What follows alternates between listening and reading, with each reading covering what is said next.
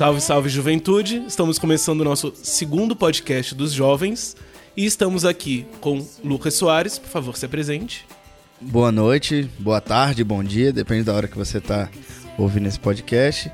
É, não tenho muito a apresentar, não, não sou grandes coisas, como a nossa convidada aqui do nosso lado, mas é uma honra estar aqui e a gente poder conversar um pouco. E eu sou Vitor Medeiros, estou com muito prazer de estar aqui com a nossa convidada, Carla Vincente. Por favor, se presente. Prazer é meu, a honra. E a modéstia de quem está à minha direita é muito grande. então, assim, eu sou Carla, é, cristã, com muita honra, e com algumas formações mínimas. Por exemplo, sou pedagoga, então uma, amo a minha profissão, trabalho com pessoas, com crianças, com adultos. Tenho formação na área de psicanálise clínica também. Tenho uma formação na área de gestão escolar. Né? E alguns outros cursinhos complementares que a gente vai somando pela necessidade de nos desenvolvermos. É um prazer estar aqui. Muito obrigada pelo convite. E é sempre um prazer estar com uma psicanalista.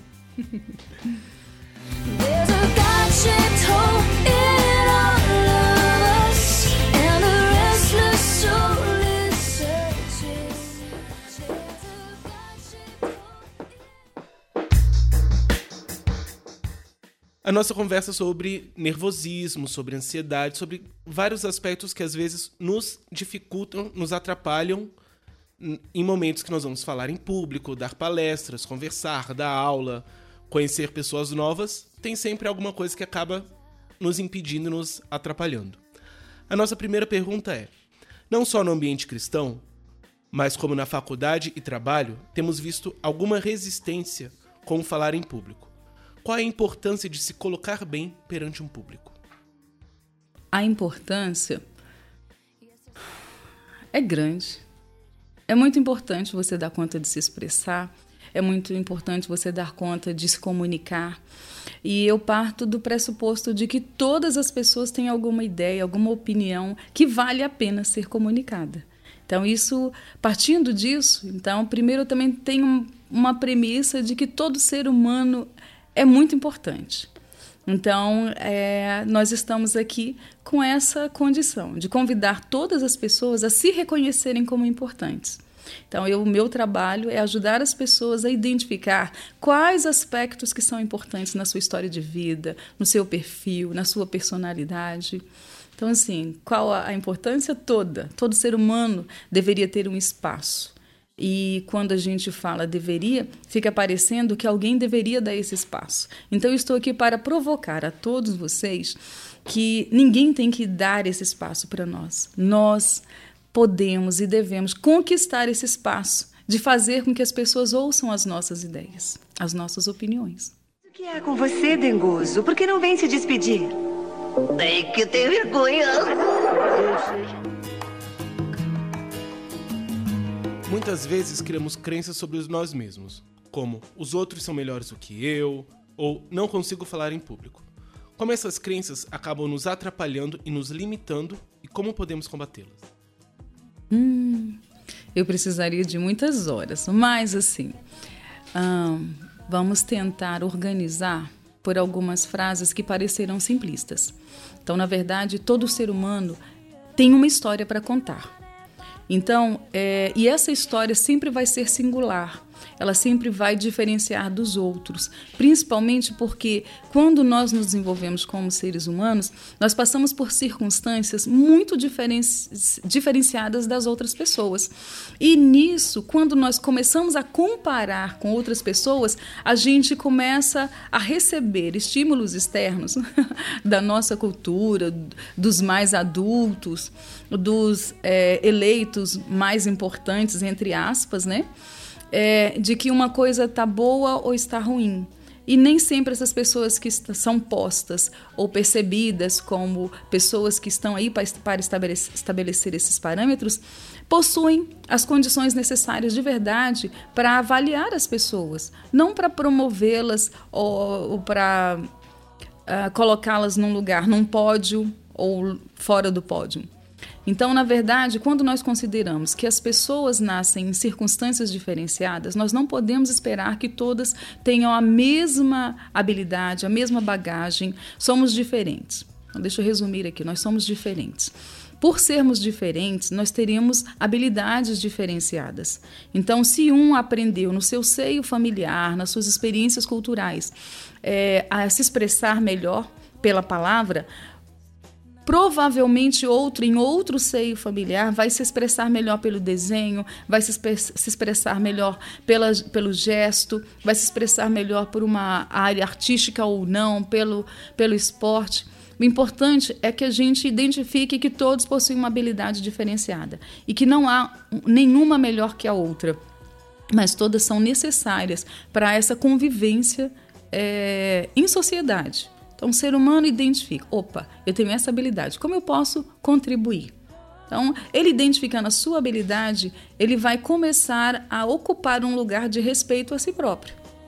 Quando ele ocupar esse lugar, o olhar do outro não vai exercer uma pressão tão grande. O que acontece com muita gente que tem é, é, é, esse, essa voz lá dentro acusando, dizendo que não está muito bem, é porque, na verdade, não tem a sua própria voz bem estabelecida, um, um olhar diretivo para si mesmo, identificando quais habilidades eu possuo. Todo mundo possui. Você possui uma habilidade. Você precisa começar a se perguntar: quais habilidades eu possuo? E não comparar com as, com as outras pessoas. Em primeiro, identifique quais habilidades eu possuo e partir daí. Tem que se é, ocorrer uma pesquisa sobre si mesmo.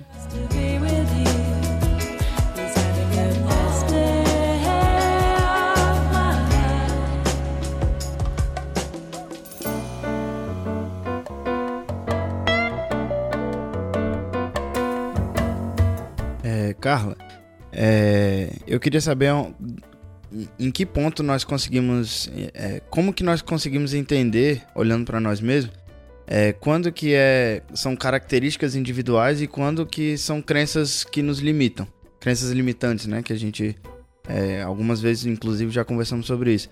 É, a partir de que ponto que eu, que eu preciso me, me policiar para ent entender que isso é uma crença limitante e não só uma característica é, é, pessoal? Quando me impede de me desenvolver. O objetivo principal do ser humano é ele entender que está em desenvolvimento.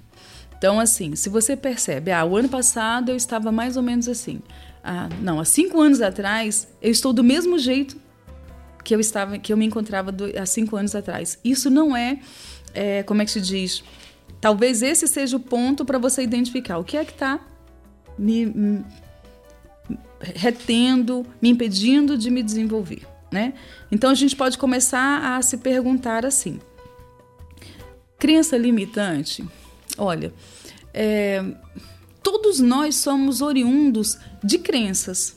Então, assim, eu tenho crenças que às vezes me empoderam, às vezes, em, em um momento da minha vida, ela vai desenvolver uma habilidade civil, de civilização, então aqui eu não posso fazer isso. Em outro momento, essa mesma habilidade eu preciso abrir mão dela, em um estágio diferente da minha vida. Por quê? Porque aquilo ali serviu para aquela fase. Hoje eu preciso olhar quais são as minhas demandas, as minhas necessidades que estão me impedindo de continuar me desenvolvendo. Né? Então, assim, respondendo especificamente a sua pergunta, todos nós precisamos nos convidar a um autoconhecimento, autoanálise. Porque essas essas perguntas elas não são simples assim de responder, porque o que te limita não limita o outro. Então a gente precisa se abrir para as perguntas. Como eu trabalho com o conceito de inconsciente, eu entendo que quando você se é, quando você alimenta uma pergunta, alimenta um desejo de entender sobre algum assunto, a sua mente vai se abrir naturalmente para compreender aquilo. Então ela vai estar atenta às possibilidades de respostas. Vou dar um exemplo. Se eu, ter, se eu estou com um determinado carro, ou eu quero mudar um tênis, vamos falar para os jovens. Eu estou aqui querendo mudar o tênis, de repente eu descobri. E nunca tinha prestado atenção àquele tênis, mas aquele tênis rosa, azul, marrom fez diferença e eu quero. E eu vou passar a identificar esses mesmos tênis em diversas pessoas que eu não havia passado. Sim. Então, isso é um dos exemplos em que mostra que a mente vai se abrindo para aquilo que você despertou. Então eu quero me aprofundar nisso aqui. Então, naturalmente, quando você quer identificar quais são as suas crenças limitantes, você tem que começar a ler mais sobre isso, sobre desenvolvimento, sobre autoconhecimento. Vão parar livros nas suas mãos, você vai ter acesso a filmes e que você vai assisti-lo com outra lente, com outro entendimento. Né? Então a gente vai é, identificando, porque o convite é para o desenvolvimento, uhum. para o autoconhecimento. E aí você vai trabalhando nessa perspectiva para identificar especificamente quais são essas crenças limitantes, uhum. tá? Características que a gente tem, é, claro que eu, eu trabalho numa linha que eu não gosto muito de ficar é, identificando CIDs, classificando por CIDs. Uhum. Tá? Eu trabalho com a concepção de que todos somos seres humanos e alguns aspectos nos impedem de, de nos desenvolver. Quando você tem um arcabouço bacana para identificar, opa, essas limitações pertencem a esse campo, a esse perfil, aí você vai usar aquilo aí e falar, opa, essa pessoa está precisando disso aqui para continuar se desenvolvendo porque esse aspecto está limitando. Tá? Então, mas quando é um, um, um processo de autoconhecimento, eu preciso me expor a, a conceitos diferentes para identificar, opa, nesse aspecto aqui eu não estou me desenvolvendo. E dependendo do, do objetivo que você quer alcançar. Às vezes você, que mexe com música, a outra pessoa não quer se desenvolver nessa área musical, então uhum. ela não vai buscar estímulos, é, conhecimentos nessa área. Uhum eu vou naquele. Não, eu gosto de trabalhar é com a pintura, eu gosto de trabalhar é com o outro, eu sou sensível à dor do outro. Então eu vou buscar informações que estejam nesse, nesse, nesse caminho. Mas, por exemplo, quando a pessoa ela identifica uma crença limitante, como que ela pode lidar com isso? Ela já identificou, ela já sabe que aquilo a limita, mas ela não necessariamente consegue de imediato perceber que ela seria uma crença limitante, talvez falsa, e abandoná-la. Como que a pessoa pode, como que a pessoa pode lidar com esse tipo de crença? É, eu não sei se você concorda comigo, mas é, eu, por exemplo, sou uma pessoa muito tímida. Eu sou muito tímido e eu luto. Eu não concordo que você seja tímido. Mas assim, quem sabe sou eu, né? Meu coração que fica disparado toda vez que eu vou isso. falar qualquer coisa. Mas é, eu acredito, eu sei, eu tenho consciência disso, que a minha timidez vem de algumas crenças limitantes. É, a timidez, ela sempre, ela sempre vem daí? Porque assim, cai dentro do que o João perguntou, né? Assim, é, as crenças limitantes. A partir do momento que eu sei que aquilo ali é uma crença limitante, o que que eu, que que eu faço, né? Tá. O que que eu você, você fez uma consideração aí e eu gosto de tudo que nós somos é fruto das experiências pelas quais nós passamos. Ponto. Vamos partir dessa concepção. Então, em algum momento, eu é, tive uma experiência, vivenciei uma circunstância muito forte que gerou um impacto dentro de mim, que eu vou, vou nomear como conteúdo. Então eu tenho um conteúdo que eu acesso toda vez que eu me aproximo de uma circunstância muito parecida com aquela que, que eu vivenciei e que ficou impactada aqui. Então, todas as vezes que eu me aproximar de uma circunstância semelhante, vai ser acionado dentro uhum. de mim e eu vou reagir daquela maneira. Então, eu estou trazendo outro, outro conceito. É, e é uma concepção com a qual eu gosto de trabalhar com as pessoas. Nós somos frutos de uma cultura que nos ensina muito a reagir e reação não está atrelado à reflexão. Então, o meu convite às pessoas é que sempre elas é, se convidem a agir, tá? Então, você identifica que é tímido, por exemplo. Ótimo. Isso é um fato muito bacana, identificar um aspecto que você quer mudar. O que vai alterar isso? O seu desejo. Sim é o tamanho do seu desejo. Qualquer coisa, qualquer aspecto que queiramos mudar, alterar em nós, ele vai estar presente até o momento que a gente não queira que ele esteja. Não estou simplificando. Por quê? Porque quando o João perguntou, o que fazer quando se reconhece? Entender que para tudo há um processo. Ninguém muda da noite para o dia. Então, é, a junção de, um, de, de, variáveis, de determinações, às vezes de uma circunstância dolorosa que me diz assim: poxa, é, desse jeito eu não quero viver mais. Isso. E, e, geralmente você convive 40, 50, 60, a pessoa morre com aquele aspecto. Sim. E por que, que ela não mudou? Porque não a incomodou o suficiente. Só mudamos quando algo nos incomoda de verdade.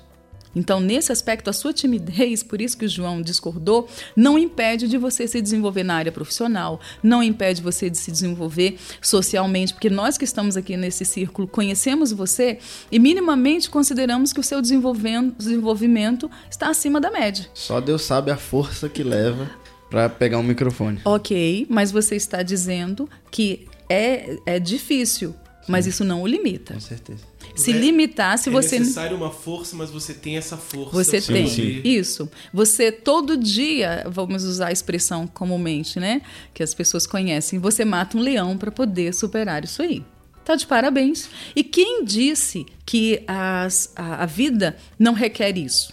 Só que quando você tomar conhecimento é, de que você pode fazer isso com mais leveza, é uma conversa que a gente precisa ter conosco. Então eu convido a cada um a ter uma conversa consigo e identificar as vozes que você tem aí quando você está ali negociando se vai desenvolver algo ou não. Então, quando essa determinada vozinha vier, ai, você não dá conta, você lembra aquela vergonha. Lembre-se que essa vozinha eu associo à, à sua voz infantil, a sua voz daquele momento em que você teve aquela experiência que não foi legal. Se você tiver essa compreensão e se posicionar, falar, não, mas hoje eu tenho, cara, mais de 20 anos. Hoje eu tenho uma compreensão diferente. Eu não vou ficar ouvindo sua voz, não. Porque eu quero chegar até outro lugar. Se eu tenho esse desejo e uma meta, eu vou pedir, olha, já vivemos esse momento, foi doloroso, mas já passou. E eu quero experienciar outras circunstâncias prazerosas, desafiadoras e vou andando. Tchau, fica com Deus. É, essa voz passa? Você acha? Com, com- não sei, Eu, eu, estou, prática eu ou- estou próxima a cinco décadas, sim, passa. passa. Ela diminui em alguns momentos quando você se aproxima de uma circunstância é, muito pontual, semelhante àquela que gerou a- essa crença de que você, ou você tem ouvido, ou mesmo pela reação é, do olhar do outro, mas que gerou um entendimento em você, e você diz, nossa, e formulou uma frase, um sentido. Ah, eu não presto. Ai, eu não vai dar certo. Ai, eu sou fraca demais. Tá vendo? Ó, quando você é, é inadequada. Que eu ouço. E aí eu lembro das outras experiências exitosas pelas quais eu venho passando. Porque constantemente nós seremos convidados a nos desafiarmos. Que bom que nós somos constantemente desafiados. Senão, nós estaríamos é, pousando de super-homens, mulheres maravilhas, como alguns seres humanos ainda fazem. E que eu não considero muito saudável. O- o- eu considero saudável quando você dá conta de ouvir essa vozinha lá no fundo ecoando e você consegue silenciá-la. Se você não a ouve, você corre o risco de não ser sensível a outros que têm uma voz como essa. Sim. Tá? Porque você vai interpretar como fraqueza no outro, como, sabe, incompetência. Tá? Então, assim, silenciar por completo todas essas vozes dentro de nós vai tirar as habilidades empáticas para eu me colocar no lugar do outro. Talvez não se trate de silenciar, mas de aprender a dialogar com elas. Sim, Perfeito. é isso que eu Até estou. mesmo que se você for esperar que elas passem É pra isso. agir, você nunca vai agir. Sim. Porque vamos estar sempre esperando que elas passem. Sim. O que é com você, Dengoso? Por que não vem se despedir? Tem que ter vergonha.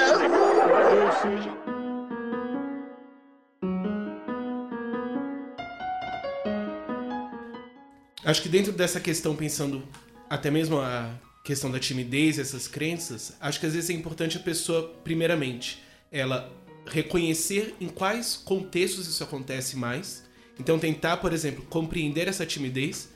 Então, algumas pessoas, por exemplo, elas são mais tímidas diante de pessoas, digamos assim, no olho no olho, enquanto, por exemplo, tem mais facilidade para falar para grandes públicos. Outras vão ser o contrário. Vai ter uma dificuldade em uma área e uma facilidade em outra. Então, às vezes, é bom tentar reconhecer onde que se tem mais dificuldade, onde se tem menos, em vez de simplesmente pensar, ah, eu sou tímido, não consigo. Não, eu sou tímido em tais e tais contextos, então tenho tal e tal dificuldade e tal e tal facilidade.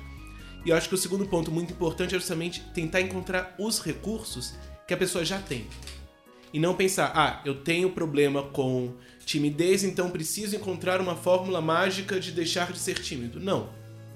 Eu sou tímido, mas eu já possuo tais e tais recursos que podem me ajudar nisso. eu tenho dificuldade para falar em público, mas eu tenho tais e tais recursos que podem me ajudar. Eu tenho dificuldade de expressão, mas eu posso usar isso. Então, por exemplo, uma pessoa que teria talvez uma dificuldade para falar para um grande público, pessoalmente, mas teria, por exemplo, facilidade de escrever. Então, por exemplo, treinar a escrita e a partir da escrita falar direto para o público. Então, em vez de buscar alcançar, digamos assim, um recurso que você não tem, buscar a partir daquilo que já possui de recurso, que já identifica enquanto recurso, para a partir daí buscar e dialogando com essas vozes e poder então agir e se desenvolver. Sim. Que é justamente a partir daí que vai vir esse diálogo com a voz. Uhum. Eu sou tímido, mas a voz diz: você não tem capacidade, mas em tal e tal contexto eu consegui. Uhum. Então, o que a gente chama na psicologia de autoeficácia, que é tanto buscar outros outros momentos que você conseguiu é, é, Êxitos. res- êxito, conseguiu resolver um desafio, a- a atravessar uma etapa difícil, ou até mesmo pessoas em volta que conseguiram, e a partir desse exemplo, desse modelo, conseguir também, primeiro, perceber que é possível, dependendo do desafio, e também conseguir ajuda quando necessário. Que casa muito com o que nós falamos no último podcast, no último podcast que é justamente a importância de nós, enquanto irmãos em Cristo, de ajudarmos uns aos outros. Que é, às vezes entender que não necessariamente o Lucas vai ter os- é, é, facilidade para superar um desafio, mas eu já passei pela mesma dificuldade. Então eu teria recursos que eu poderia passar para ele para ajudá-lo nessa caminhada. Muito bom. Concordo plenamente. E principalmente é, quando nós estamos nos dirigindo a um público que já está se preparando para um trabalho, né? Então não é um público que está solto e está ouvindo por acaso, está ouvindo com um objetivo muito claro para uma execução. Então, vamos partir também, a, complementando o que o João acabou de falar aqui, a perspectiva assim: entenda, todo mundo que já alcançou resultados louváveis em alguma área, ele já esteve na sua posição. Parte desse pressuposto? Ou, ouça com carinho e- e- essa expressão. Você está onde a maioria das pessoas que alcançaram êxito exponencial em alguma área já esteve. Ninguém nasceu com essa habilidade lapidada. Existem alguns talentos né, que se, sobre, so- se sobrepõem desde a nossa infância. Mas se não for lapidado, se não for trabalhado, o que, que vai acontecer? Vai se perder, que é o que acontece hoje nas grandes escolas. Em todas as escolas nós temos crianças que têm habilidades fantásticas, mas chegam na adolescência, na juventude, cadê aquela, aquele talento que foi evidenciado? Não foi trabalhado. Então, se você está ansioso sobre, ah, eu não, não tenho domínio sobre esse assunto, então, o que, que aquela pessoa que você admira fez para desenvolver esse domínio? Ela se debruçou sobre aquele assunto. Então, ela sentou, é, ela estabeleceu uma rotina diferente dos outros, porque se eu quero obter um resultado extraordinário em alguma área, eu preciso estabelecer um foco. O que, que é o foco? Eu tiro é, a- o que está aqui na minha percepção lateral, esquerda e direita, e mantenho-a bem ao norte, aqui, ó, à minha frente. Por quê? Porque ali eu vou exatamente fazer um recorte. Várias coisas me chamam a atenção. Ah, eu estou aqui, eu tenho que fazer essa reunião, tenho que assistir aquele filme, tenho que estudar para isso, mas eu tenho um objetivo, uma meta para tal dia, para tal assunto. Então eu vou ter que abrir mão de algumas coisas na minha agenda e me debruçar sobre aquele assunto.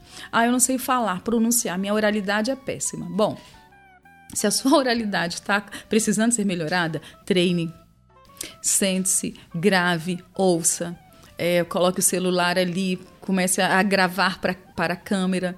Depois começa a chamar a família, os amigos. Não tem amigos? Sente-se diante, sente diante da câmera mesmo. Faz, imagine-se.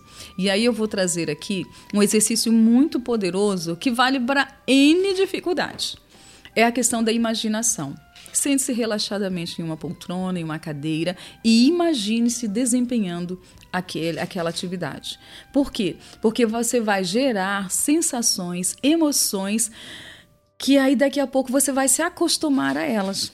elas não serão diferentes. Você vai imaginar aquele público, vai fechar os olhos, imaginar as pessoas olhando diretamente para o seu olho, olhando para as suas mãos, imaginando o seu corpo. E aí você vai é, imaginando como você quer se desenvolver ali. Se estiver sentado, como que você quer estar com a cabeça relaxada? Como é que vai ser sua, os gestos da sua mão? Então, esse exercício de imaginação, ele é muito importante para qualquer atividade que esteja relacionado, que envolva outras pessoas. Isso vai gerando uma autoconfiança, né? Isso Na- vai gerando. é, um- um- na, na prática, né? É, mesmo que você sozinho, você consegue gerar uma confiança para falar na frente de várias pessoas e é importante a gente falar sobre isso, entrar na parte prática, para a gente conseguir ter algumas coisas para a gente fazer mesmo. Assim, nós que estamos começando, nós que estamos começando a falar, cantar, ou não importa o que nós estamos fazendo, é importante a gente ter algumas coisas na prática mesmo que nós podemos fazer para para ganhar uma confiança maior, para conseguir tirar esse nervosismo, né? Claro que a gente nunca vai conseguir tirar tudo, nunca vai Não. conseguir eliminar ele todo, mas você por um acaso tem algumas outras dicas na prática do que nós podemos fazer? é se expor. Você não pode ter medo de se expor. Então, todas as mínimas oportunidades que você tiver de falar, de escrever, seja qual o objetivo que você queira alcançar, exponha-se a ele. Ah, mas eu vou fazer feio. Lembre-se que eu acabei de falar.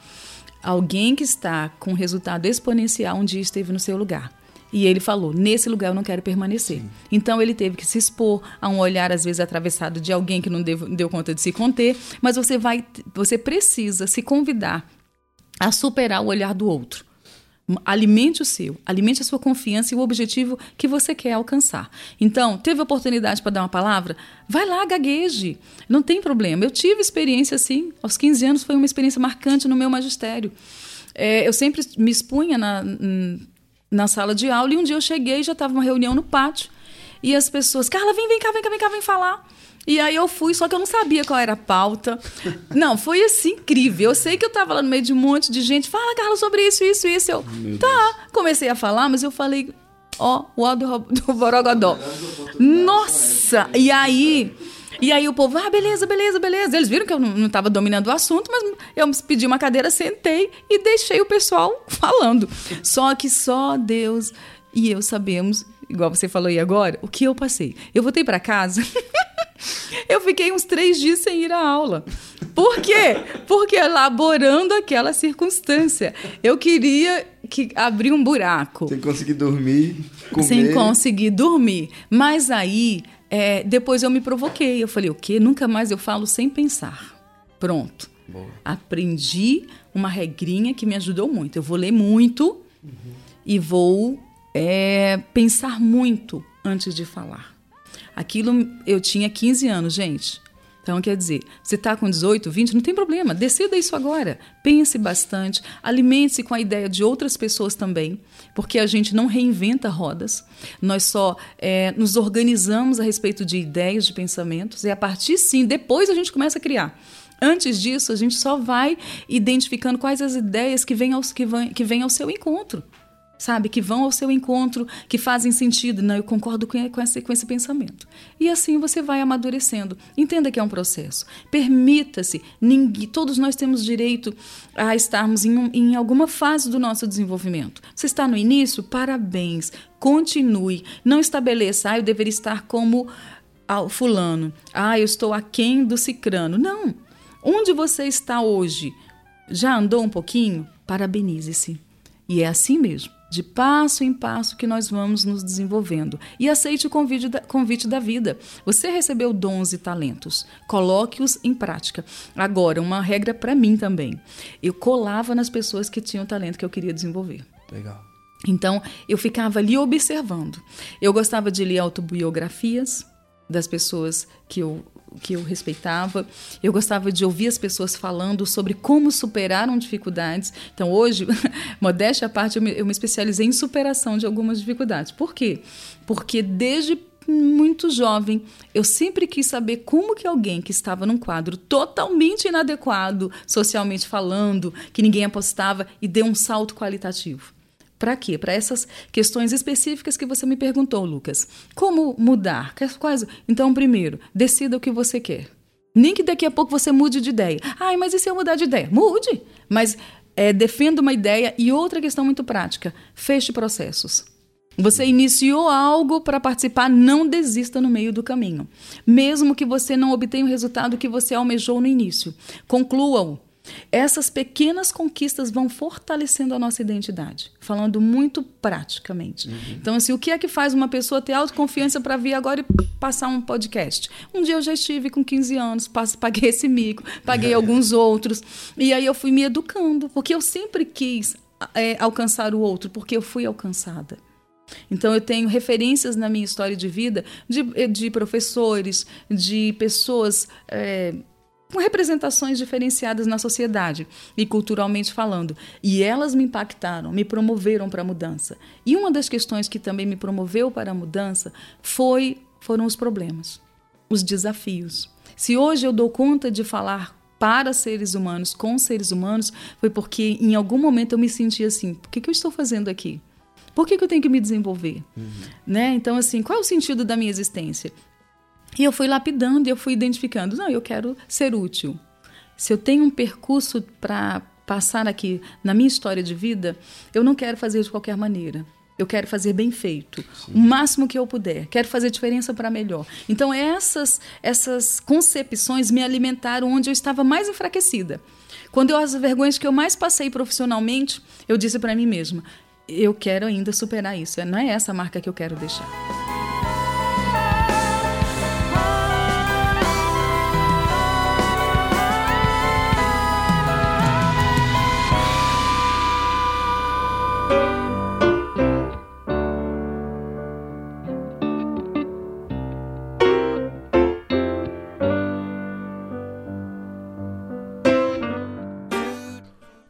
O texto de 1 Timóteo 4, do 11 ao 16 diz: Prescreve essas coisas e ensina-as.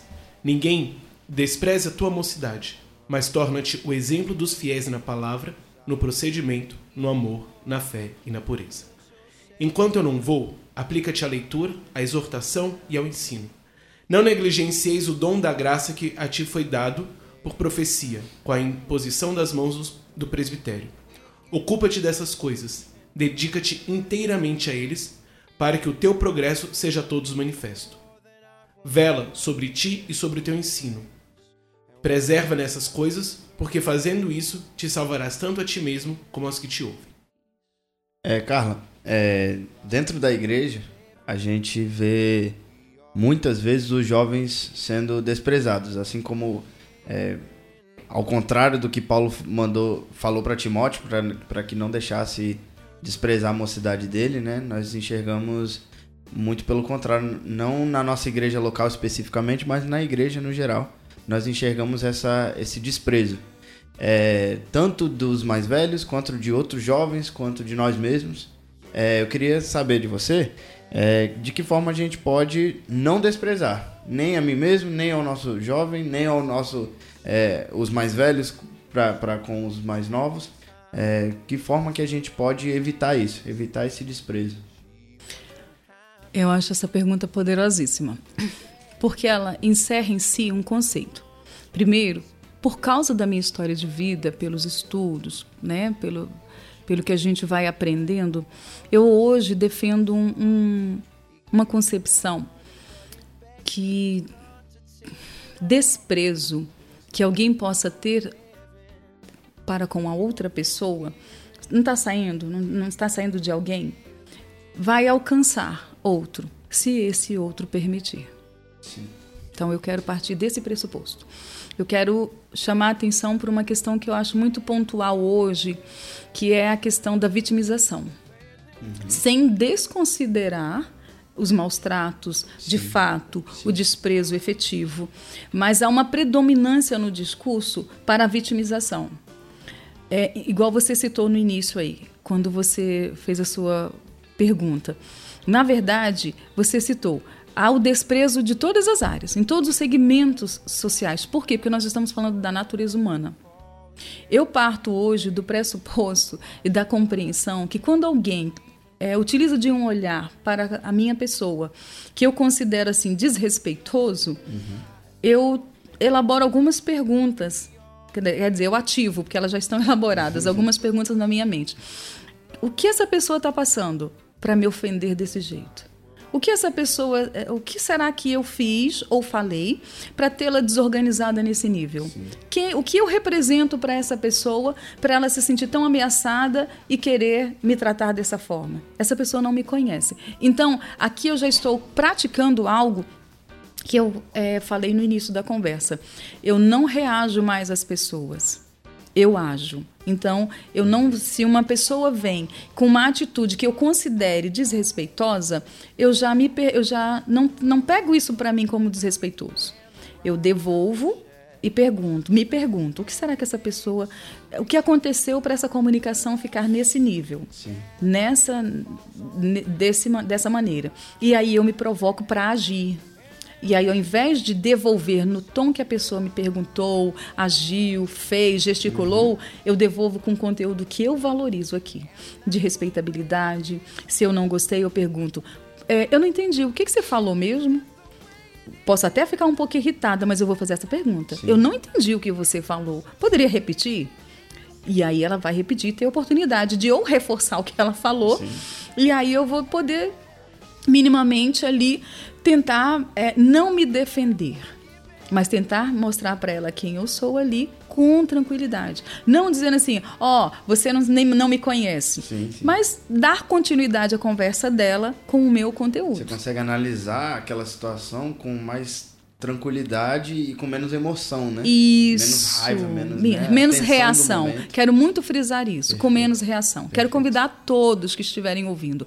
Entendam que nós vivemos num automático. Você vai reagir com os conteúdos que você recebeu nas suas circunstâncias ao longo da sua história de vida. Se nas, no, no, no seu seio familiar, com avô, tio, amigos, quem tenha participado da sua criação a resolução de conflitos tenha se dado de forma ah, contundente, italianesca, falando alto, ou falando baixo, ou silenciando, batendo porta, você é convidado agora a abrir mão dessa cultura. Você está numa fase adulta de desenvolvimento que você pode escolher atitudes, é, palavras, né, posturas que gerem mais resoluções pela paz do que alimentar uma discussão. Então, respondendo especificamente para você, como que a igreja de hoje pode lidar com isso? Eu entendo que a igreja de hoje é, enfrente desafios muito gigantes. E eu vou focar naquilo que é mais importante. É, trabalhe com o ser humano. Qual é a concepção que nós estamos aqui? O João, o João acabou de fazer a leitura de que o jovem estava sendo convidado, né? Paulo leu, escreveu essa carta para ele, entendendo que e, e, focando nas habilidades que Timóteo teria, tá? Essa é uma postura prática, atendendo ao uhum. seu pedido, que eu tenho na minha vida. Eu lido, eu me eduquei. Isso não nasci assim, não. Eu me eduquei e me educo todos os dias para acessar e identificar o melhor que tem nas pessoas. Eu parto do pressuposto que é, todos nós temos conteúdos destrutivos e conteúdos muito bacanas. Todos nós. E alguns de nós alimentamos ela de maneira de acordo com a cultura. E nós somos convidados, como cristãos, a alimentarmos o que há de melhor Partindo do que? Do que Paulo exortou a Timóteo, lendo, orando, né? E se fazendo respeitar. Se fazer respeitar é mostrar para que veio. Se nós temos como arcabouço dessa discussão o cristianismo, é, eu, eu me faço respeitar como cristã servindo, exercendo o que Jesus falou. Ah, eu sou as pessoas geralmente dizem assim: "Eu sou cristã, eu sou é cristão, não sou bobo". para quê? Para dar uma resposta atravessada para o outro, para é, não se sentir diminuída. Ora, então vai de encontro ao evangelho, não é um encontro. Sim, sim. Eu vou ao encontro quando o olhar do outro que quer me diminuir, eu falo: "Não. O que, que eu posso fazer para melhorar isso?" É, é, é uma prática de dizer assim: dê a outra face. Isso é. Que as pessoas pensam assim, eu tenho que te perdoar numa conversa assim, não. Uhum. Numa atitude que eu não entendi, que eu me senti às vezes despreparada, desvalorizada, eu ainda focar no que há de melhor em você.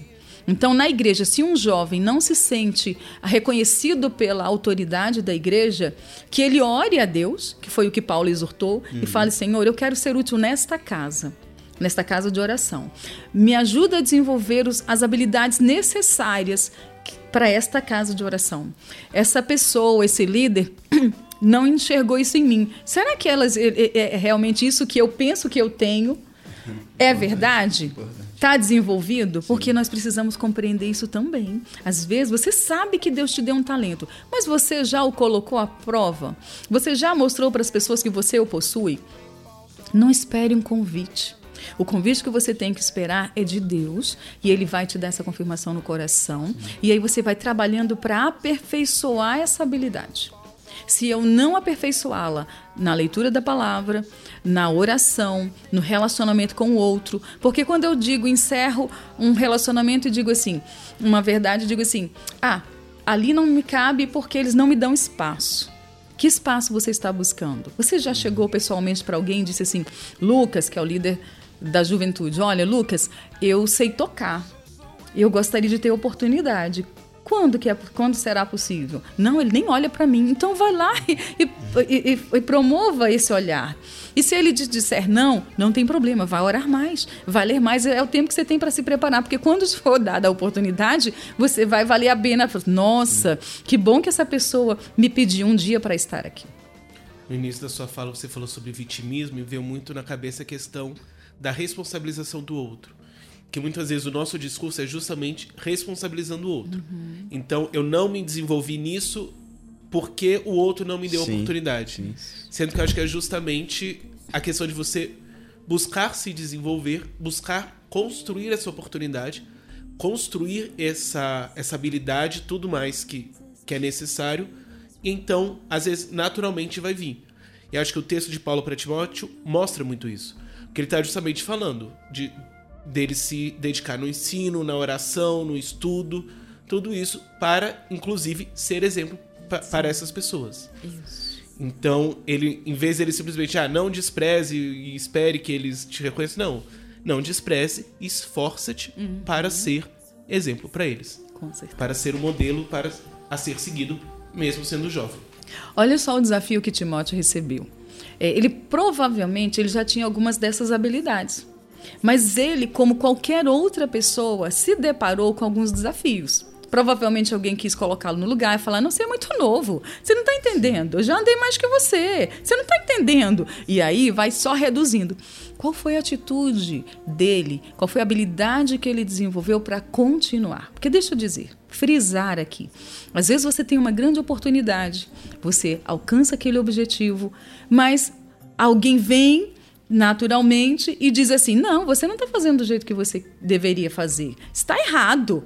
Não. E aí você, é, é verdade. Aí você vai se reduzindo. É, ele nem sabia o que eu ia dizer. Mas então, ele veio, colocou a opinião dele, pode não ter sido de forma educada, mas você vai se preparar, vai orar e vai pedir: Senhor, nos dê uma, prova, uma próxima oportunidade em que eu possa colocar-me, porque eu estava nervoso. Ele, ele realmente me pegou num momento que despreparado, ele foi grosseiro. Quer dizer, não use essa justificativa para não se desenvolver. Ao contrário, apresente-as ao Senhor e diga: Senhor, se eu vi o que aconteceu, eu não me saí bem. Se eu vi que o meu objetivo não foi alcançado. É esse o seu objetivo também, Senhor? Então, lapida-me, submeta-se. Eu também enxergo dentro desse pacote da vitimização a questão de, do, da lei do menor esforço. As pessoas querem obter resultados sem esforçarem, sabe? Então, assim, ah, eu fui lá e a pessoa não me tratou bem. Gente, se alguém não te tratar bem, é porque essa pessoa tem conteúdos que precisam ser lapidados. Sim. Provavelmente essa pessoa líder está precisando ser lapidada nessa área. Quem sabe você, jovem, com muito, muita unção, pode dizer, sabia? Pessoa, não vou nem dizer, né? Uhum. Sabia a pessoa que aquele dia, quando a senhora, o senhor falou daquele jeito, doeu muito no meu coração. Uhum. Eu me senti muito para baixo. Provavelmente a pessoa vai dizer, minimamente, se ela tiver sensível, ela vai dizer: me desculpe, não foi essa a minha intenção. E ela vai abrir canal para o prosseguimento dessa conversa. Uhum. E você vai ter oportunidade. Então, concluam processos. Não os interrompam antes de alcançar objetivos. Porque foi isso que Paulo ensinou e instou Timóteo a continuar, prosseguindo. Olha só, ele falou: não deixem. Né? Então, assim, o que, que ele estava dizendo? É isso que nós estamos citando, os desafios naturais do ser humano. Se você tem um objetivo, não lance a responsabilidade para do, sobre o outro de você interromper o seu desenvolvimento. Igual aí, quando alguém fala assim, ah, eu parei porque não me deram oportunidade, como me, me trataram, não me entenderam, aí eu vou, vou dizer bem suavemente para você e com muita amorosidade, foi imaturidade sua. Uhum. Mas aí, como a imaturidade ela pode, deve ser superada, convide-se Ok, você agiu imaturo porque não sabia, não tinha ouvido esse podcast, não havia lido outros livros, então vamos fazer assim: convide-se. Assuma que você é humano, que você é falho, porque eu faço esse convite todos os dias. Eu tenho uma lista imensa de aspectos a continuar me desenvolvendo. Se eu achar, se eu olhar para o tamanho dele à distância, eu não saio do lugar. Aí eu vou responder uma, uma necessidade. Carla, e quando eu estou paralisado? Convide-se. Vai lá para sua poltroninha, como eu orientei aqui, comece a orar, comece a imaginar e pedir também, gente, nós estamos falando para cristãos. Vamos deixar o Espírito Santo nos conduzir? Amém. Ele vai nos responder, seja ele vai te dar, ah, colocar um livro na sua mão que você, se você se debruçar sobre a leitura, ele vai te responder pontualmente, mas principalmente sobre a Bíblia. A Bíblia é a nossa comunicação direta sobre a vontade real de Deus para as nossas vidas. É, eu ia perguntar sobre, sobre como nós cristãos podemos evitar esses sentimentos né, negativos e esses sentimentos de não achar que eu sou talentoso o suficiente, mas eu acho que você acabou de responder. Se você quiser continuar falando sobre isso. Quero, quero. Você sabe uma das coisas mais poderosas que eu considero que eu fui trabalhada é que eu sou falha. Gente, sabia que isso é uma coisa muito importante? E eu sempre peço, Senhor, me dá humildade a humildade é um aspecto sine qua non do cristão. Significa que se alguém me chamar a atenção, se um de vocês me chamar a atenção, eu posso até ficar um pouco irritado, mas eu vou me desculpar com vocês e eu vou refletir de verdade, não é, não é uma frase solta, não. Como é que eu posso melhorar? O que aconteceu? Porque eu tenho clareza qual é a minha natureza. A Bíblia fala de ponta a ponta sobre a natureza do ser humano. E eu também tenho compreensão que o desafio do ser humano cristão é ele alcançar esse padrão de desenvolvimento que foi nos apresentado, de termos autodomínio. E como que a gente desenvolve isso? Né? Como que a gente desenvolve todas aquelas características que são frutos do Espírito Santo? Primeiro reconhecendo que a nossa natureza ela é falha e que às vezes a educação que eu recebi dentro da minha casa ela pode ter sido maravilhosa, mas ela nunca vai ser perfeita, graças a Deus, para ninguém ousar se colocar num patamar melhor que os outros. Esse é um parâmetro muito poderoso. Eu sempre considero que todos nós temos que nos desenvolver em, alguns, em alguma instância. Agora, eu também aprendi a separar as vozes quando eu, alguém ouço uma crítica há dois anos atrás eu passei por uma circunstância e uma colega de trabalho falou assim: Mas você viu a crítica que a outra colega está fazendo? Você não daria conta. Aí eu falei assim: Mas se você já prestou atenção entre o que ela fala e o que ela faz? Então, assim, dentro do objeto de trabalho aqui nosso, ela tem essa ética com esses com essas pessoas então assim eu acho que ela é muito mais incoerente então a, a, a avaliação dela sobre mim não tem esse peso se fosse tal pessoa que é muito coerente, muito ético nas relações, na execução do trabalho, pesaria mais. Eu daria uma reflexão. Mas essa pessoa, ela é muito incoerente, então eu só respeito, mas não vou me sentir é, provocada nesse aspecto. A famosa hipocrisia, né? É. Mas isso acho que me, me leva muito a uma habilidade que eu acho que está por trás disso tudo, que é extremamente importante de nós desenvolvermos nos nossos dias, que é saber fazer críticas. Acho que infelizmente nós acabamos não sabendo como fazer. Então, de fato, quando eu olho alguém, por exemplo, que está se desenvolvendo em uma determinada área e eu já, digamos assim, passei por determinados pontos, eu posso olhar e dizer: ah, ele não sabe fazer isso, então vou e falar: você não sabe fazer isso. Sendo que às vezes nós precisamos, além da humildade, como foi pontuado, também o amor. Então, é de que forma eu posso fazer essa crítica não enquanto, digamos assim, uma crítica destrutiva, mas uma crítica construtiva. Então não é dizer, ah, você não sabe fazer isso. É dizer, ah, eu percebi que você tem dificuldade nisso, nisso e nisso. Eu já passei por isso. E, por exemplo, isso, isso, isso me ajudou. Então, de que forma eu posso, a partir da minha crítica, ajudar a pessoa a se desenvolver e ajudar a pessoa a superar essas dificuldades? João, se eu posso é, acrescentar um pouquinho, contribuir mais, eu nem uso mais a expressão crítica ela ganhou uma conotação muito pejorativa, né? Então, assim, eu geralmente gosto de pensar uma consideração, porque às vezes, é, para você falar, a pessoa também tem que estar desejando ouvir. Sabe, Jesus nos colocou isso quando ele falou: não lanceis pérolas aos porcos. Eu trago essa, essa compreensão. Às vezes a pessoa não está no estágio de desenvolvimento em que vale a pena você falar. Por quê? Porque ela não está preparada para aquilo. E eu tenho que olhar com muita respeitabilidade e ir aos poucos provocando. Então eu gosto muito de convidar as pessoas para refletir sobre algumas coisas, a não ser que eu seja perguntada diretamente. Mas, no entanto, eu acredito que essa abordagem da gente convidar as pessoas a refletir seja mais é, enriquecida, ela promova mais as pessoas do que. E eu estou falando nas questões profissionais mesmas, e que vão se refletir aqui nas relações da igreja também, né?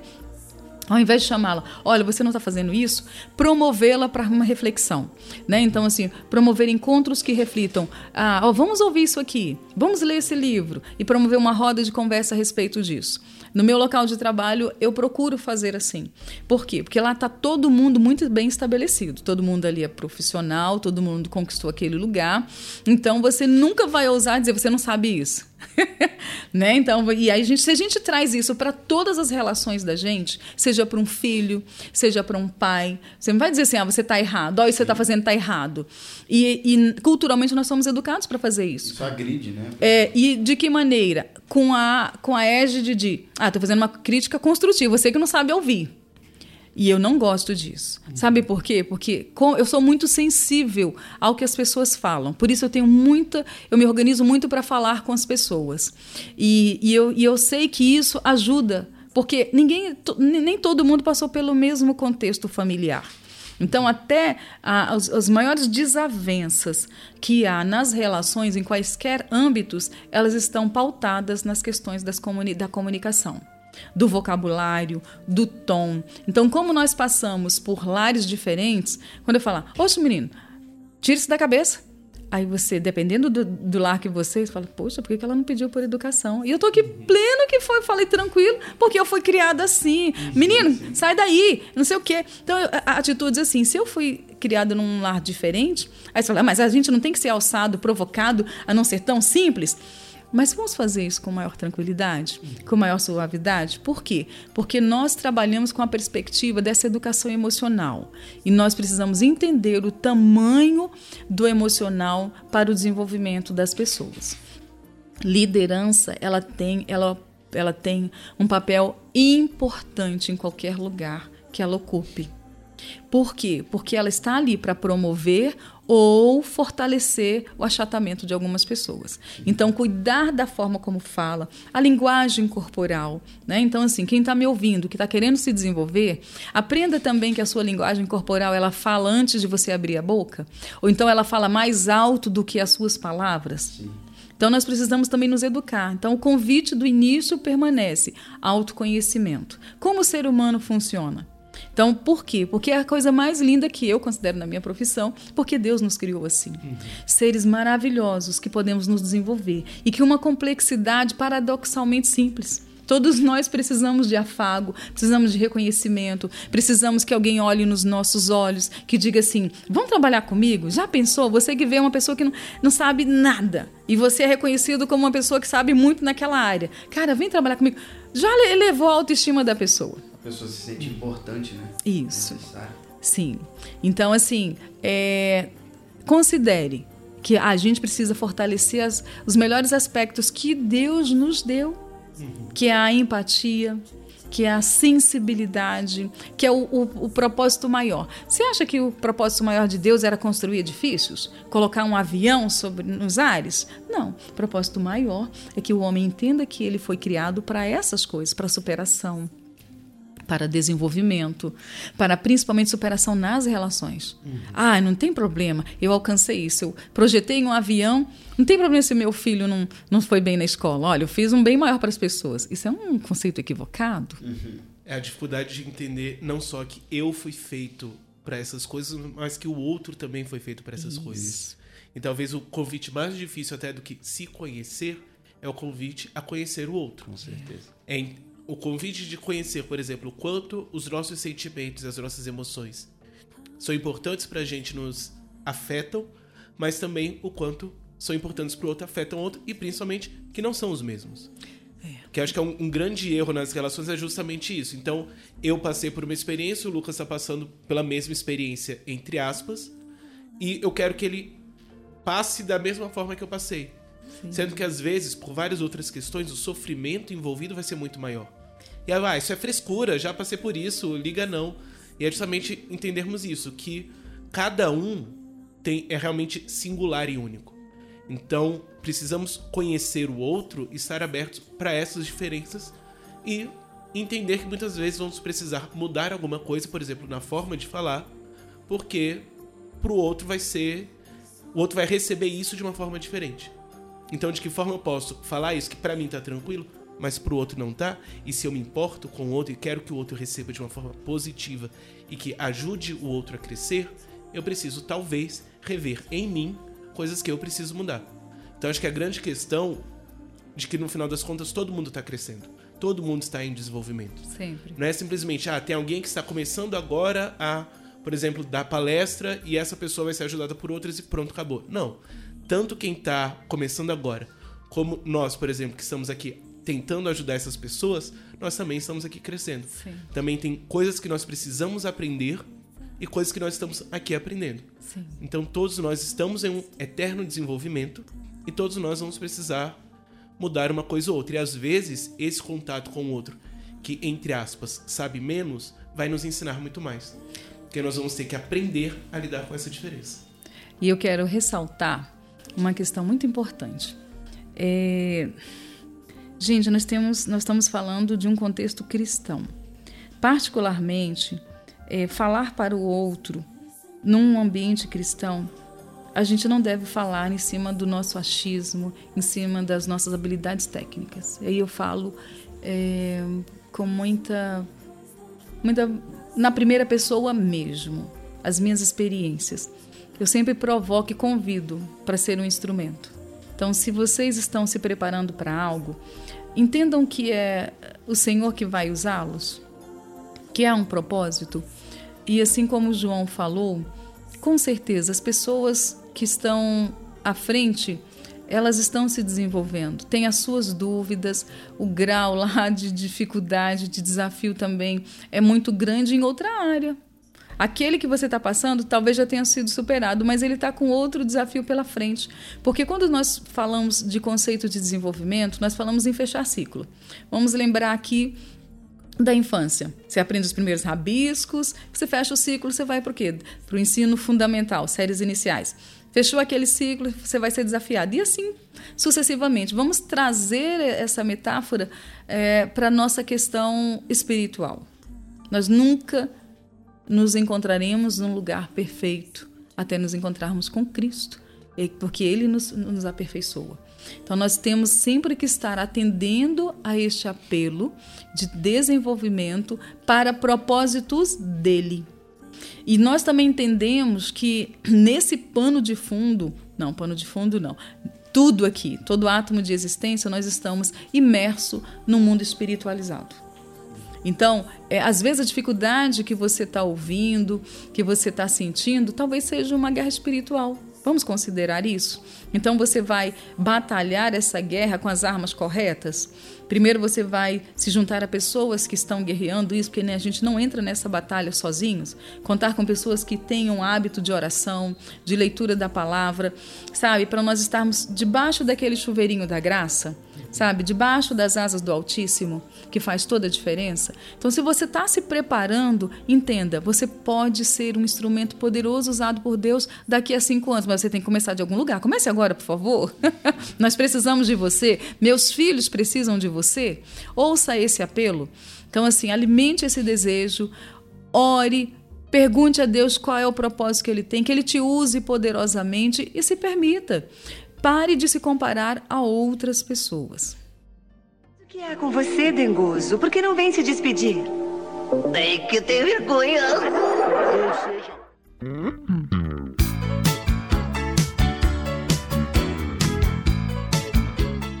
Muitas vezes vemos irmãos que não se sentem importantes na igreja entre os demais irmãos.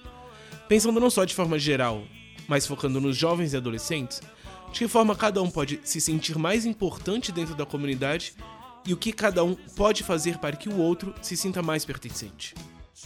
Bom, então nós estamos falando de lugares diferentes. Daquela pessoa que está no banco, vamos usar assim? Então, daquela pessoa que está no banco. E você hoje se considera a pessoa no banco. O que, que você tem que entender? Por que, que você está aí? Por que, que você chegou até aí? Você hoje é um cristão recém? É, é um novo convertido? Então, neste lugar, aceite o convite. Continue bebendo da fonte, se fortalecendo até um dia você é, alimentar-se do alimento sólido, como Paulo nos, nos provocou. Então, se você é do banco, é novo convertido. Se você já está no banco há muito tempo, atenda ao chamado do Senhor. A seara é grande, os campos brancos já estão, então atenda. Ele já te deu dons, ele já te deu talentos. Aí você pode ter várias vozes familiares, é, de autoridades como professores, alguém que disse coisas contrárias ao seu desenvolvimento. Aí diga assim: só que agora eu sirvo a outro Senhor. Eu tenho outra autoridade sobre minha vida. Então, a autoridade sobre a minha vida diz: desenvolva-se, sirva. Eu quero você no meu reino. É, produza. Por quê? Porque ele, ele disse que jorrariam rios de água viva dentro de nós. Então ele disse que nós tínhamos que produzir. Então saia do banco. Comece indo para o joelho, vá para a oração, vá fazer cursos na área de teologia, na área eh, de ensino bíblico, vá fazer parte de seminários, vá crescer no entendimento da palavra. Então, se você é do banco, se você é, já está como líder, ali, intermediário, que são os jovens daqui. Cuide muito bem do que eu falei aqui agora. Vocês precisam ser especialistas, é, entenderem como nós, seres humanos, funcionamos. Não passem a régua para se relacionarem com as pessoas. Ah, eu trato bem todo mundo desse jeito. Não. Então, sensibilize-se, trabalhe-se, e para que você possa olhar para cada pessoa e olhar, entender o funcionamento individualizado e entender o que aquelas pessoas estão precisando. Sozinho você não vai conseguir. Peça a unção do Senhor para te dar essa visão espiritual.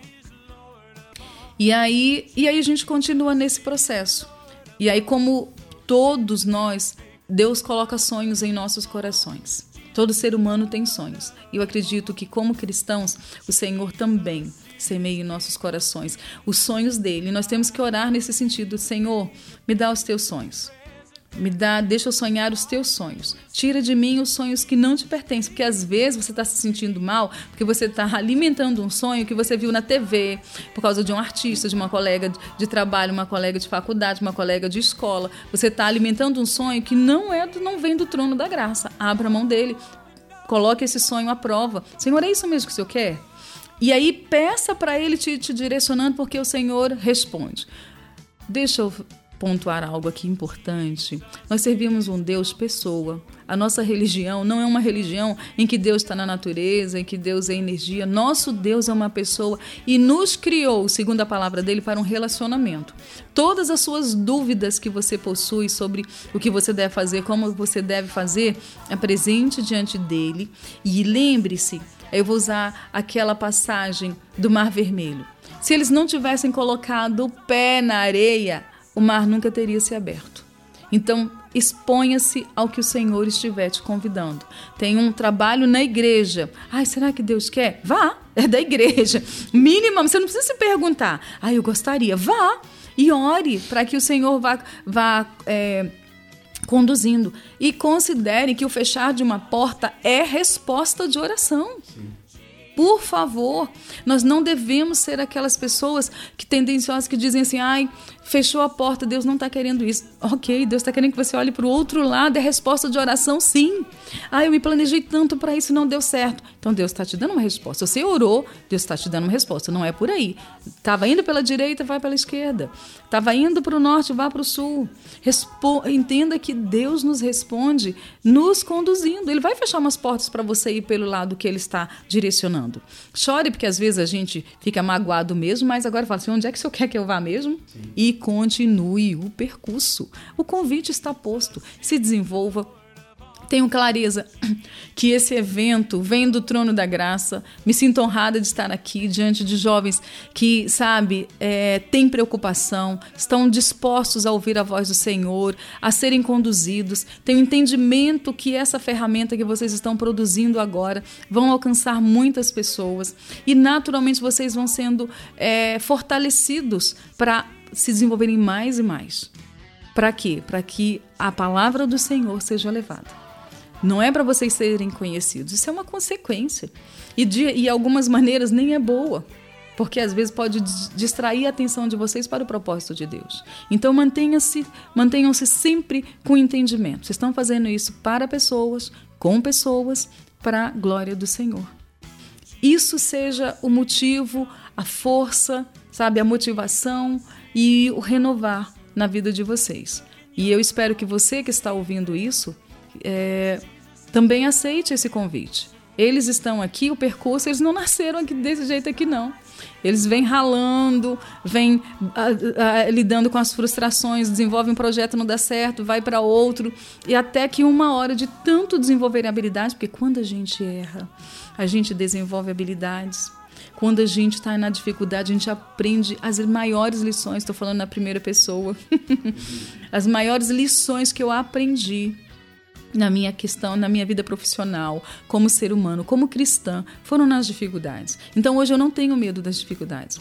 Quando eu, quando eu tinha uns 18 anos, eu passei muitas dificuldades com o meu pai nas questões de saúde dele. Eu pensava, Senhor, eu nasci só para isso. Se for, então me faz chorar só dentro de casa. Mas eu quero sair dentro da minha casa e eu quero superar isso. Eu não nasci só para isso, não. Eu não quero ser uma pessoa. Para isso, o que eu quero dizer? Para só lamentar. Eu não quero lamentar. Eu quero chorar a tristeza que me for pertinente, mas depois eu quero levantar e fazer cumprir o propósito que eu tenho para mim. Qual é o propósito? Passei muitos anos sem entendê-lo, mas não deixei de procurar que é diferente. Mas eu entendi que os anos que eu achei que eu não estivesse produzindo, Deus estava me fazendo ler, me fazendo estudar, me fazer aprender e, como eu disse anteriormente, colando nas pessoas que eu admirava para desenvolver habilidades parecidas. E mesmo quando nós passamos por sofrimento, pode parecer que todas as portas estão fechadas, mas na verdade é Deus nos preparando para muitas vezes lidarmos com o sofrimento do sim, outro. Sim. Que sem dúvida é totalmente diferente a maneira que nós lidamos com o sofrimento tendo passado por algo semelhante ou não. Então, muitas vezes nós parece que nós estamos em desertos, que nada está acontecendo, mas às vezes é Deus não necessariamente fechando uma porta, mas nos preparando. Ele está abrindo as portas para toda uma situação que vai nos ensinar e pela qual nós vamos aprender a lidar com muitas coisas, porque nós estamos olhando ali na frente, mas daqui a 20, 30 anos o, os planos de Deus pra gente são muito maiores. Às vezes muito mais rápido. Às vezes muito mais perto. É, aí não, consegui, é não conseguimos enxergar, mas está aqui do lado. Mas está né? aqui do lado e muitas vezes todas essas situações que nós passamos são justamente nos preparando para tudo isso. Então pode parecer uma porta fechada, mas uma porta aberta para uma outra possibilidade. E aí, é, diante do que o João está falando, não corram da sarça ardente quando ela aparecer diante de vocês. né? Que muitas vezes só aparece depois de 40 anos no deserto. Pronto. Jesus is Lord of all,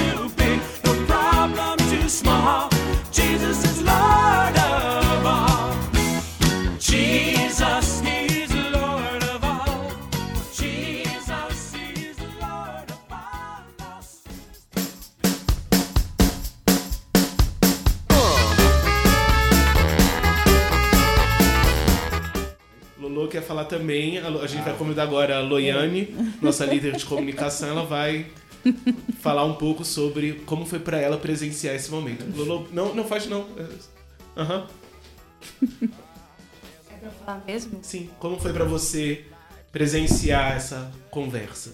Olha, eu caí de paraquedas aqui, registrando esse momento, mas é, vai ser muito edificante para cada um que eu vi. Eu acho que isso é válido para jovens, para adultos, para adolescentes, para senhores de cabecinha branca.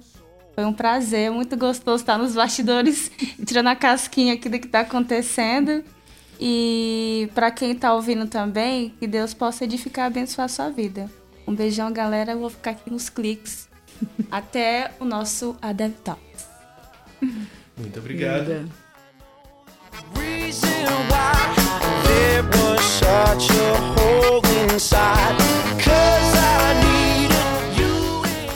Lucas, considerações finais?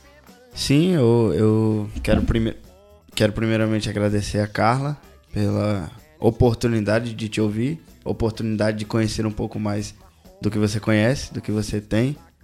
É, não, não é sempre que a gente pode ter uma conversa mais profunda, uma conversa que é, tem, tem é, fervido no nosso coração, coisas que tem é, é, que Deus, eu acredito que Deus tem colocado no nosso coração, então quero te agradecer imensamente por isso, pela oportunidade de estar com você, conversar. Quero agradecer também o Caio, que tem editado os áudios e tem editado os, os podcasts e que hoje não pôde estar aqui, mas ele com certeza faz, uma, faz parte de um processo importantíssimo. E assim, quero agradecer a Deus por esse, por esse momento maravilhoso de crescimento absurdo na nossa vida, não só em relação ao a Dev Talks, também em relação a Dev Talks, mas não só, mas simplesmente pelo fato de termos tanto conteúdo, tanta coisa maravilhosa sendo gravado e eu podendo participar, eu me sinto extremamente honrado. Então, muito obrigado, Carla, muito obrigado, Caio, muito obrigado, Deus, e amém. Pode não parecer, mas sempre tem uma equipe enorme trabalhando nos bastidores, e não só desse podcast, como de todo evento do Dev Talks. Ainda que pareça na hora que sejam só seis pessoas falando, na verdade tem toda uma equipe, toda uma infraestrutura, muita gente, não só trabalhando, mas principalmente orando por esse momento. Eu queria também agradecer a presença da Carla, a primeira presença dela de muitos outros que ela vai gravar Amém, gente. Jesus. Oh, glória. Quem apoia pode mandar mensagens pra ela dizendo: Cara, Ma- queremos que você volte. Manda um like, né? E, e se inscreva no canal para poder chamar a Carla de volta. Eu ia falar, comenta na página de comentários, mas eu acho que nós não temos ainda. Então É. a gente faz o que pode. Agradecer também, desculpa, ao, ao pessoal do, das fotos e vídeos e tudo mais que, que inclusive estavam aqui até pouco tempo e que tiraram bastante foto e, e presenciaram aqui com a gente esse momento maravilhoso. E gostaria também agora de pedir que a Carla desse suas considerações finais. Vou passar a palavra pra ela. Ai, que honra. Primeiro, eu agradeço a Deus imensamente por esse momento. É, me sinto honrada por ter a oportunidade de publicar um pouquinho das minhas experiências, das minhas opiniões. É, agradeço a Deus por esse ministério, agradeço a Deus pelo pastor Samuel que tem apoiado essa juventude nesse trabalho maravilhoso. Pastor Samuel é meu pastor, independente de onde eu esteja, meu coração está aqui, ó, muito pulsando e orando por ele, pelo ministério dele. E eu quero muito agradecer a cada um de vocês. Como eu me sinto grata de saber, de ver vocês realizando esse trabalho. Esse trabalho que vai alcançar o coração de muitas pessoas, vai fortalecer, vai gerar vidas. Então, agradeço muito ao convite, me sinto honrada de verdade, vocês não imaginam. E a você que está ouvindo, tenho clareza, olha, eu trabalho com a concepção, eu vivo com a concepção que nada acontece por acaso. Então havia um encontro marcado entre mim e você. Havia um encontro marcado entre essa galera da juventude aqui e você. Então esse, esses trabalhos, esse áudio foram feitos, estão sendo feitos com muito carinho para você. Não menospreze, não ache que é qualquer podcast. Deus nos tirou dos nossos lugares, eu venho do meu trabalho para cá. Então eu tenho clareza que o Senhor quis que eu dissesse algumas coisinhas dentro do seu coração. Não é da Carla, não, é do trono da graça, tenho certeza. Assim como ele colocou do trono da graça esse sonho no coração desses jovens para esse trabalho. Seja muito abençoado, é, rompa em fé. Deixa Deus te usar onde você estiver com o talento que Ele te deu, tá bom? Em nome de Jesus, sejam todos abençoados e muito obrigada. Quero só frisar: desenvolvimento humano aqui, desenvolvimento humano cristão, desenvolvimento humano espiritual. Nós nos desenvolvemos porque Deus nos criou e tem propósito para nossas vidas. E não um desenvolvimento só para você ser um bom profissional. Quero muito deixar isso aqui antes de, de terminar. Como a Carla falou, ela veio direto do trabalho, assim como eu também. E acho que isso mostra um dos pontos mais importantes aqui é que esse podcast ele está sendo feito com amor. Então, foi um no feriado, outro numa sexta-feira depois do expediente e outro sábado de manhã, todos porque nós realmente amamos todos vocês. Então, ainda que muitas vezes nós falhamos em mostrar isso de forma mais direta, acho que eu espero que isso que esse podcast acabe entre- chegando a vocês dessa forma. Que vocês consigam entender que ele é também uma demonstração de um amor, de um cuidado, de um carinho, que pode ser que nem sempre nós tenhamos essa possibilidade de mostrar isso de da forma que talvez alguns esperassem, mas espero que ele realmente possa chegar dessa forma, como uma tentativa nossa de nós mostrarmos que nós nos preocupamos, que nós amamos e que nós queremos acima de tudo o desenvolvimento de todos nós. Que tanto nós que estamos aqui, que foi uma experiência maravilhosa, como que todos vocês que ouvirem possam se desenvolver. Então ficamos aqui com o nosso segundo episódio do nosso podcast. E para encerrar, eu vou pedir que a nossa convidada faça uma oração encerrando. Amém. Amém. Querido Deus, te adoramos. Muito obrigada pela honra de estarmos neste lugar. Muito obrigada pela honra de conhecermos a Ti, a Tua palavra, de ousarmos sonhar os Teus sonhos. Ah, o Senhor nos trouxe para isso, então nós vamos abusar. Senhor, nos dê sabedoria, nos dê humildade, nos dê unção, usa-nos poderosamente. Pai, consagramos nossas vidas, consagramos este trabalho a Ti. Senhor, clamamos para que a Tua mão seja abençoadora de cada vida que está envolvida neste projeto, dando saúde física, dando saúde emocional, dando saúde intelectual, dando saúde espiritual, prosperidade em todas as áreas. E que tudo que essas pessoas têm recebido, elas é, elas possam lhe doar em amor te oferecer, Senhor, nessa relação de unidade a que Jesus nos convidou, quando ele disse que queria que nós fôssemos um com ele, como ele já era contigo. Então, Senhor, nós também fazemos essa oração, que sejamos um contigo, Pai, em nome de Jesus. Amém.